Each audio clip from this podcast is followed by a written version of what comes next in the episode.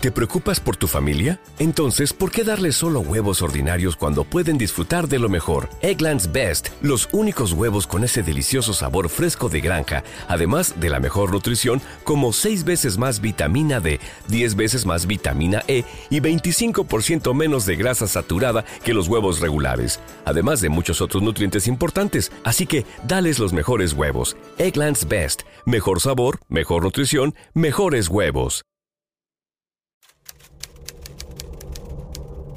Siempre que como pasteles rezo un Ave María, dice Francisco de Quevedo en su Historia de la vida del Buscón, publicada en 1626, que cuenta las historias de don Pablo, un vividor y aventurero de la época. Y es que literalmente hay veces que no sabemos qué nos estamos llevando a la boca. Ya contamos acá que Don Ángel Vargas hizo empanadillas con la carne de una de sus víctimas, Manuel, a fines de los 90 a las afueras de San Cristóbal en Venezuela en Argentina, durante el motín de la cárcel de Sierra Chica en la Semana Santa de 1996, siete internos desaparecieron y después se confirmó que durante las revueltas fueron picados y cocinados en empanadas. En el 2012, Jorge Beltrán, su esposa y su novia fueron arrestados en Garanhuns, Brasil, acusados de asesinar mujeres, hacer empanadas con ellas y luego venderlas en el centro de la ciudad. Porque si hay algo peor que un caníbal, es un caníbal al que le gusta compartir. Yo soy Luis Badel y en este primer episodio de la segunda temporada de Crímenes Bizarros hablaremos de Andrés Filomeno Mendoza, el feminicida que cocinaba con la carne de sus víctimas y las repartía entre sus conocidos. De allí que lo bautizaron el caníbal de Atizapán.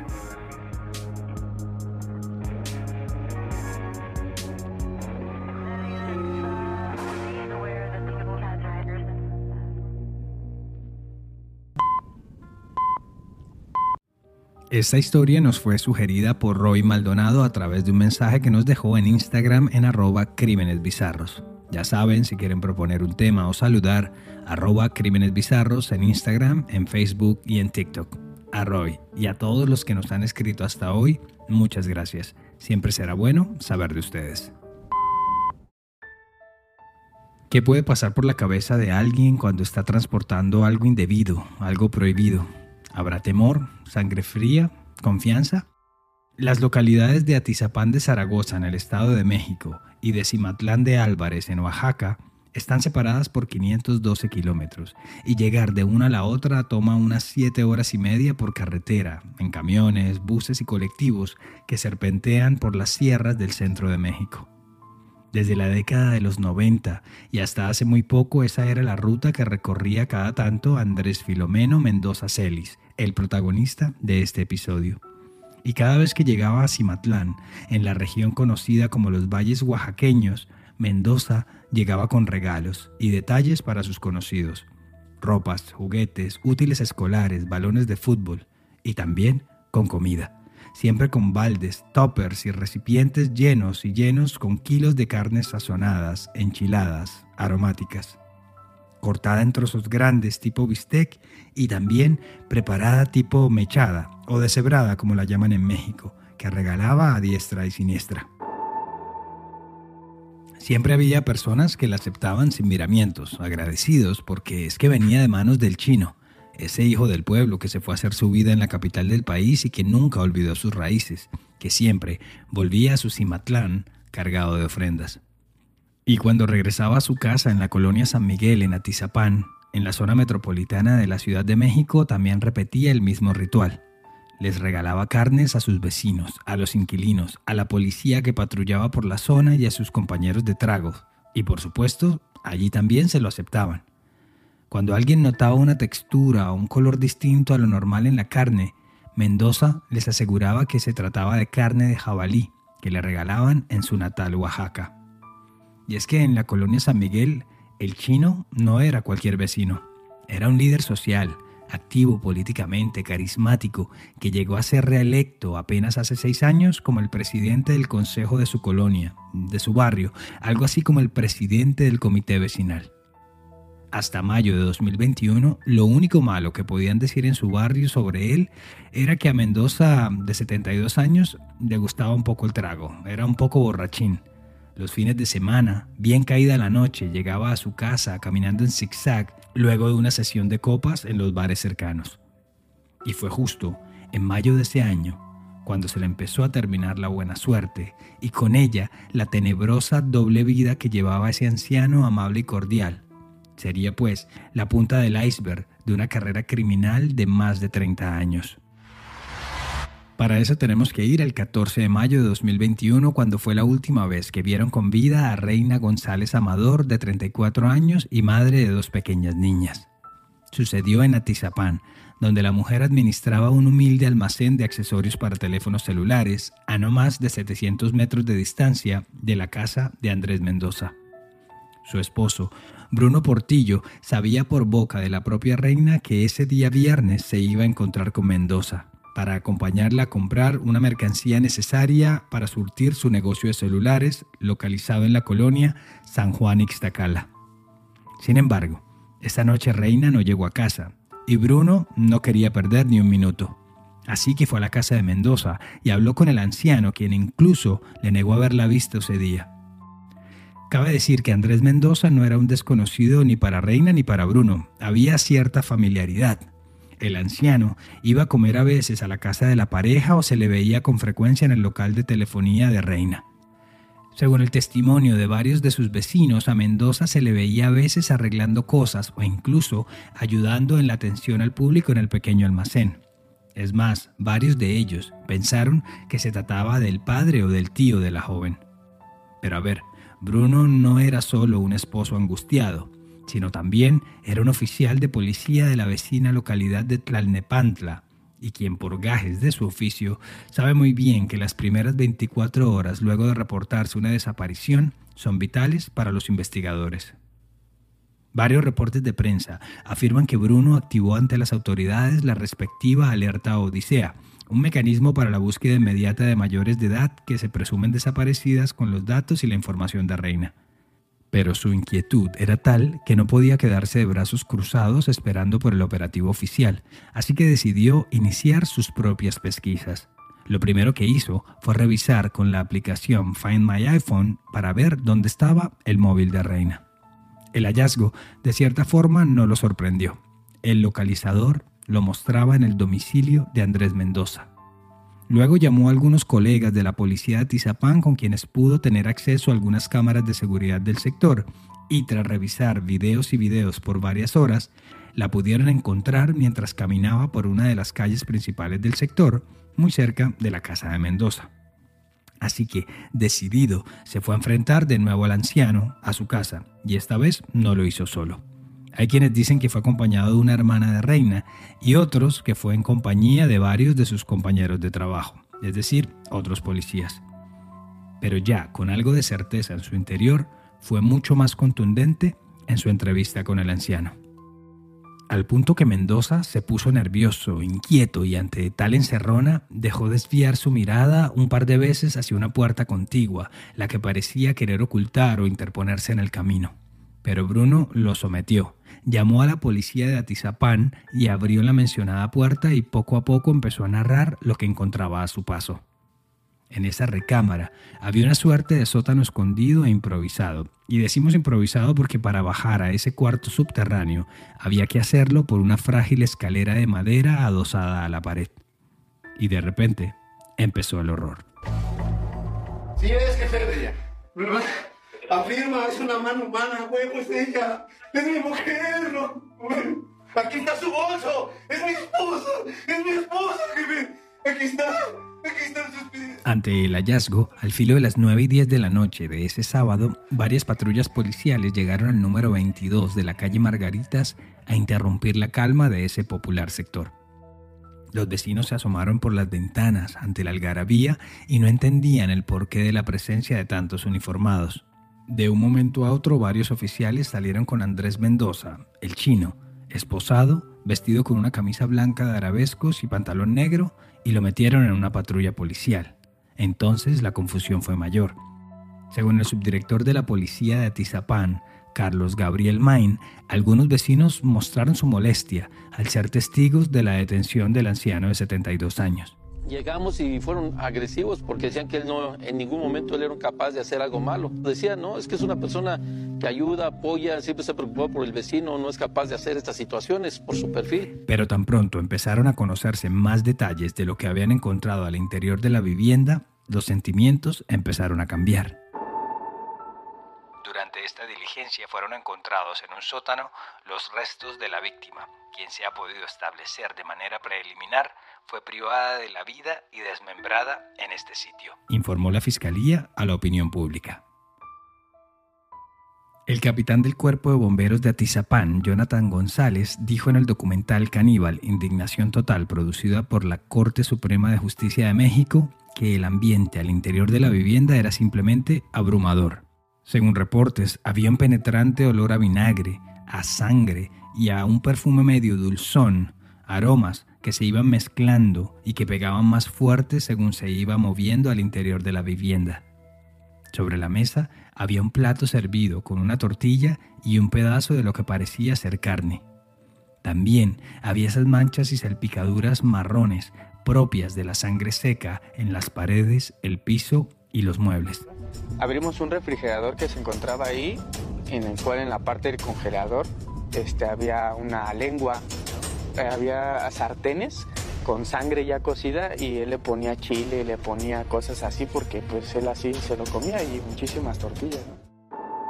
Según varias imágenes de la investigación y fotos oficiales que trascendieron a la prensa, se pueden ver cráneos y huesos sobre la mesada, un par de pies cercenados a la altura de los tobillos, una mano ya amarillenta por la ausencia de sangre así como cabelleras completas y otros elementos como ceguetas, limas o cuchillos de carnicería.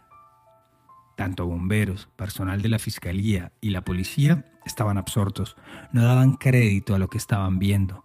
El olor a carne descompuesta empezaba a inundarlo todo.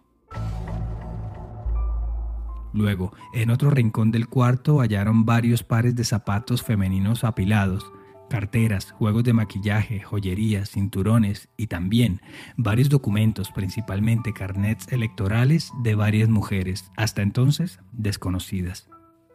Esa misma madrugada arrancaron las excavaciones y el peritaje de la vivienda a cargo de la Fiscalía y personal del Sistema de Identificación de Cadáveres del CEMEFO, del Servicio Médico Forense.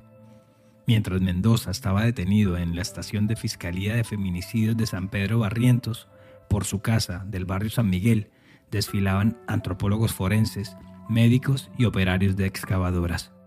Fue justamente con el testimonio de sus inquilinos y de los vecinos como se empezó a dibujar un poco más la personalidad de Mendoza, a quienes ya los medios habían empezado a llamar el caníbal de Atizapán. Iba a misa, incluso dicen que tenía su virgen, de hecho, el señor Andrés le llegó a regalar a mi mamá varias cruces, digo, para que los colgara y para que se cuidara mucho.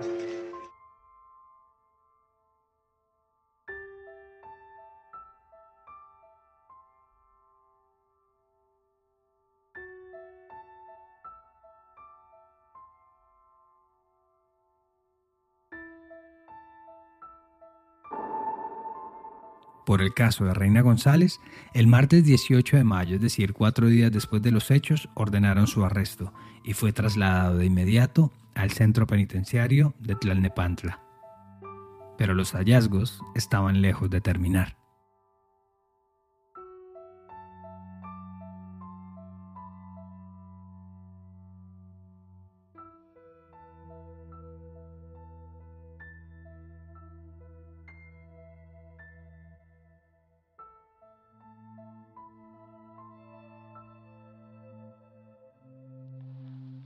5 de la mañana pasó a otra vida. Edad 28 años. Vive en Cuautepec, Valle González. Cabeza 4.000 kilos. Páncreas, hígado y corazón 4 kilos. Cada pierna pesa 25 kilos. Costilla y brazo derecho 14 kilos. Con dichos cortes, se presumió de inmediato, era con los que realizaba esos platillos que tanto le gustaba convidar. De igual forma fueron encontrados una cámara Betacam y 27 casetes de video en los que en algunos, según la fiscalía, se podía ver a Mendoza teniendo sexo con mujeres, que por supuesto no sabían que estaban siendo grabadas. En otro de ellos se le puede ver a Mendoza mordiendo o comiéndose lo que parece ser un corazón crudo que le dejaba su rostro y su boca ensangrentados. ¿Recuerdan la tortilla y el pedazo de carne que estaban sobre la mesa? Pues a su lado se confirmó después que había una taza servida con sangre humana. En el patio, por su parte, los hallazgos también resultaban tétricos. Con rastrillos arañaban la parte del piso donde no había cemento o concreto y en la que Mendoza les había insinuado que a metro y medio de profundidad podían encontrar algo. Y vaya que en efecto descubrieron algo. En las primeras semanas los rastros de cuerpos humanos se contaban por decenas y al cabo de 70 días de operativos la cuenta ya estaba por los 4.600 restos óseos. Cráneos, costillas, huesos completos en pedazos, calcinados, mezclados con las cenizas, emparedados en los muros de la casa. Cada tamizada de esa tierra ocre y rojiza del patio arrojaba un nuevo despojo. Fácilmente se podría estar hablando del hallazgo de una fosa común en plena zona conurbada de la Ciudad de México, en la que se estarían contando una treintena de cuerpos. Dilcia García, la fiscal de delitos de género en el Estado de México, habló días después del hallazgo con la periodista Adela Micha sobre sus sospechas de que el sujeto fuera un feminicida serial. Esta última víctima en su casa y la realidad es que estos otros restos y estas otras prendas que muy probablemente sean de alguna víctima pues están en su casa. ¿Recuerdan los varios documentos de identidad que mencionamos que fueron encontrados en la escena? Bueno, pues con eso quedaron en evidencia dos cosas. Uno, que Reina González no fue la única víctima y dos, que son tan altos los índices de crímenes contra la mujer en México que las autoridades parecen no dar abasto y simplemente hay casos de feminicidios y desapariciones que se convierten en una estadística más. El caso de Mendoza, el caníbal de Atizapán, sirvió tristemente a que varios de esos casos renacieran del olvido y los medios empezaran con justicia a reconstruir esas vidas archivadas, a darles un rostro a esos nombres y de paso una suerte de certeza, de cierre a tantos familiares doloridos. Uno de esos primeros documentos en ser compartidos con la opinión pública correspondía al de Rubicela Gallegos Castillo, de 32 años, madre de un pequeño de 5 y oriunda de Monterrey. La joven se había mudado a la Ciudad de México en busca de una mejor vida, con el sueño de estudiar ingeniería petroquímica y quien en sus tiempos libres trabajaba como repartidora de Uber Eats. Justamente en esas labores fue que la pudieron ubicar la última vez con vida. La fecha, el sábado 20 de julio de 2019, cuando entregó una orden de comida en la colonia San Javier, en Tlalnepantla. Tuvieron que pasar cinco días para que alguien notara su desaparición cinco días en los que su pequeño hijo estuvo solo en la casa esperando a que volviera su mamá. Para cuando explotó la noticia, su padre, Armando Gallegos Vázquez, le dijo al diario Milenio que... No quiero saber nada de él. Yo, mi gusto sería que terminara en un lugar donde tuviera que comerse su mismo excremento. Es un animal ese. Yo no tengo nada que perdonarle porque no lo merece Eli, que lo perdone Dios. Lamentablemente no es como a mí me hubiera gustado encontrarla, pero sí siento que ya descansa un poco por el simple hecho de que ya no está sufriendo. Sufrimiento que también se reavivó para los familiares de Flor Nínive Vizcaíno Mejía, de 38 años, y cuya tarjeta de identidad también fue encontrada en la casa del caníbal. Ya te encontré, ya te encontré te voy a llevar a donde tú quieres estar. Donde tú debes estar en un lugar tranquilo. Ya te encontré, mi niña, ya te encontré. Ella también desapareció en Tlalnepantla, específicamente en el sector de Tejabanes, pero en 2016. Ese 16 de octubre, un domingo, la mujer se fue al bar donde trabajaba como camarera y nunca más regresó a casa. Flor vivía con sus hijas adolescentes, quienes justamente ese fin de semana se habían quedado a dormir donde su padre. Ese día en la mañana había publicado una tarjeta en su muro de Facebook en el que deseaba un feliz domingo, con una suerte de oración en la que daba gracias a Dios por su familia, sus amigos y por las personas que la rodeaban. El día anterior, el 15, hizo otra publicación, diciéndole a sus hijas que las extrañaba al lado de otra postal con la leyenda Señor, protege a nuestros hijos de la maldad y la violencia, derrama tu amor sobre ellos. Seis años tuvieron que pasar para que sus hijas, su ex esposo y su tía Silvia pudieran tener noticias de su familiar. Yo la soñaba mucho, la veía como hundida en la oscuridad, me despertaba llorando después de su desaparición. Sus hijas tenían 15 y 16 años entonces y ya no quisieron ir más a la escuela por terror a que ellas también las secuestraran. Dijo la tía Silvia a varios periodistas que la entrevistaron en esos momentos. Les pido que le den agilidad, que lo que encuentren de mi sobrina me lo hagan llegar para que yo le dé una sepultura como ella se lo merece, como estamos acostumbrados. Y que descanse en paz mi sobrina. Así pues, Reina, Rubicela y Flor Nínive fueron las primeras identificadas con total certeza. Con el paso de los meses han surgido otros nombres como Norma Jiménez, de 41 años, desaparecida la noche del 6 de agosto de 2011 cuando terminó su labor de mesonera en el bar El Barrigón, también en Tlalnepantla. De ese mismo bar, otras dos camareras a quienes también se les perdió el rastro de un día para otro, pero de quienes no hubo denuncio oficial, llamadas Aileen y Gardenia, se presume, corrieron con la misma mala suerte que su compañera. La más joven de las víctimas identificadas hasta el momento habría sido Berenice Sánchez Olvera, de unos 20 años, y también mesera, pero esta vez de un bar llamado El Marinero. Así pues, todos estos hallazgos le ha permitido a las autoridades establecer un cierto patrón en el accionar de Mendoza.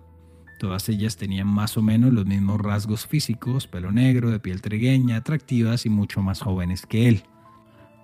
Muchas de ellas se movían en el ambiente del licor y de la noche que le gustaba a Mendoza y pues también buscaba mujeres que mostraban cierta independencia.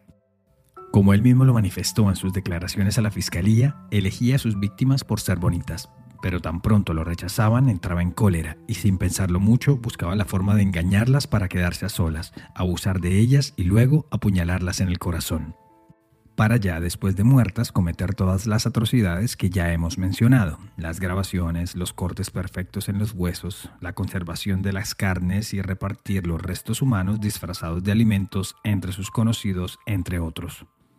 Y como el asesino serial de manual que resultó ser, Mendoza siempre guardó algún recuerdo, algún trofeo de sus víctimas, desde un monedero, un sostén, un esmalte de uñas, hasta el rostro finamente retirado del cráneo o la cabellera cortada desde la raíz. Ante tal historial, no había que ser un experto en jurisprudencia para prever la sentencia que le dictarían a Mendoza. En marzo de 2022, un juez del Distrito Judicial de Tenango del Valle, y luego de revisar las pruebas recogidas por la Fiscalía Especializada de Feminicidios, le condenó a prisión vitalicia, así como al pago de una millonaria multa económica. Desde entonces pasa sus días en el penal de Tenango del Valle y su caso es considerado como uno de los más espeluznantes del Estado de México y seguramente de todo el país. Sobre si está arrepentido o no, es bastante difícil de asegurar. Lo único que ha dicho al respecto desde su lugar de detención es... Ya lo que sucedió, sucedió y ya yo sé que se arrepiente uno, pero demasiado tarde, ya, ya sucedieron las cosas. No se remedia nada, no, ya lo que ya se hizo, pues hay que aguantarse, nomás tener fe en Dios. Ya. Feggy Ostrowski, una experimentada psicóloga y especialista de la Universidad Autónoma de México, y quien ha entrevistado a cientos de asesinos y psicópatas, entre ellos a nuestra ya conocida Mataviejitas, no pudo estar más contrariada cuando lo entrevistó en la prisión. He trabajado con más de 370 internos, un 25% de esos internos son psicópatas, son individuos que han torturado, que han matado, que han asesinado. Y en Andrés, la verdad, no detecté nada. Es un hombre que sí me engañó, que hubiera podido platicar con él sin ningún temor. Y eso habla de un nivel de psicopatía primario. En una charla con la revista Muy Interesante Versión México, Ostrowski dijo que Mendoza tenía un odio, una hostilidad muy marcada hacia la figura femenina. En varias pruebas que se le aplicaron decía que las mujeres eran frías y manipuladoras y que siempre le habían cambiado por hombres más ricos que él. Nunca tuvo pareja y siempre buscaba mujeres en lugares como los table dance.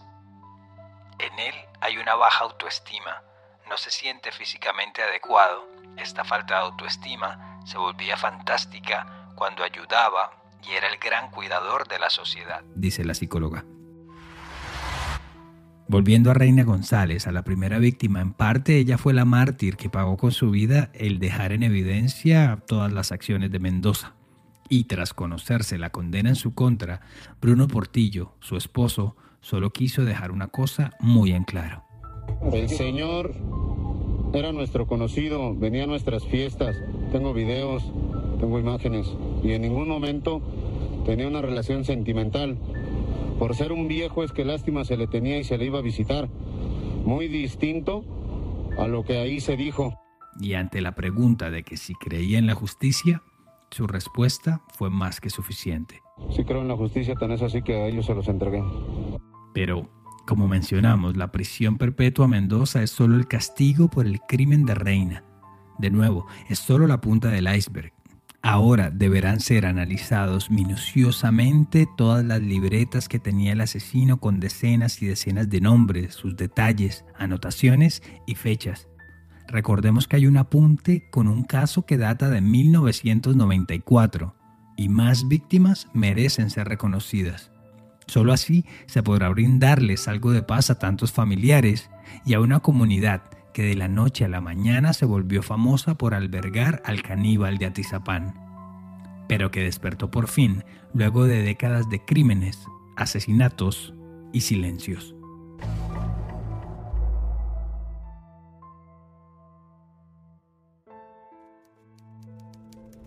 Gracias por llegar al final de esta edición de Crímenes Bizarros, un podcast de Iguana Media. El episodio de hoy fue escrito y producido por mí, Luis Badel. Y ya saben, si quieren proponer un tema o simplemente saludar, lo pueden hacer en arroba crímenes bizarros en Instagram, Facebook y TikTok. Siempre será bueno saber de ustedes. Nos escuchamos a la próxima. Para mayor información sobre el tema de hoy, visita iguanamedia.net.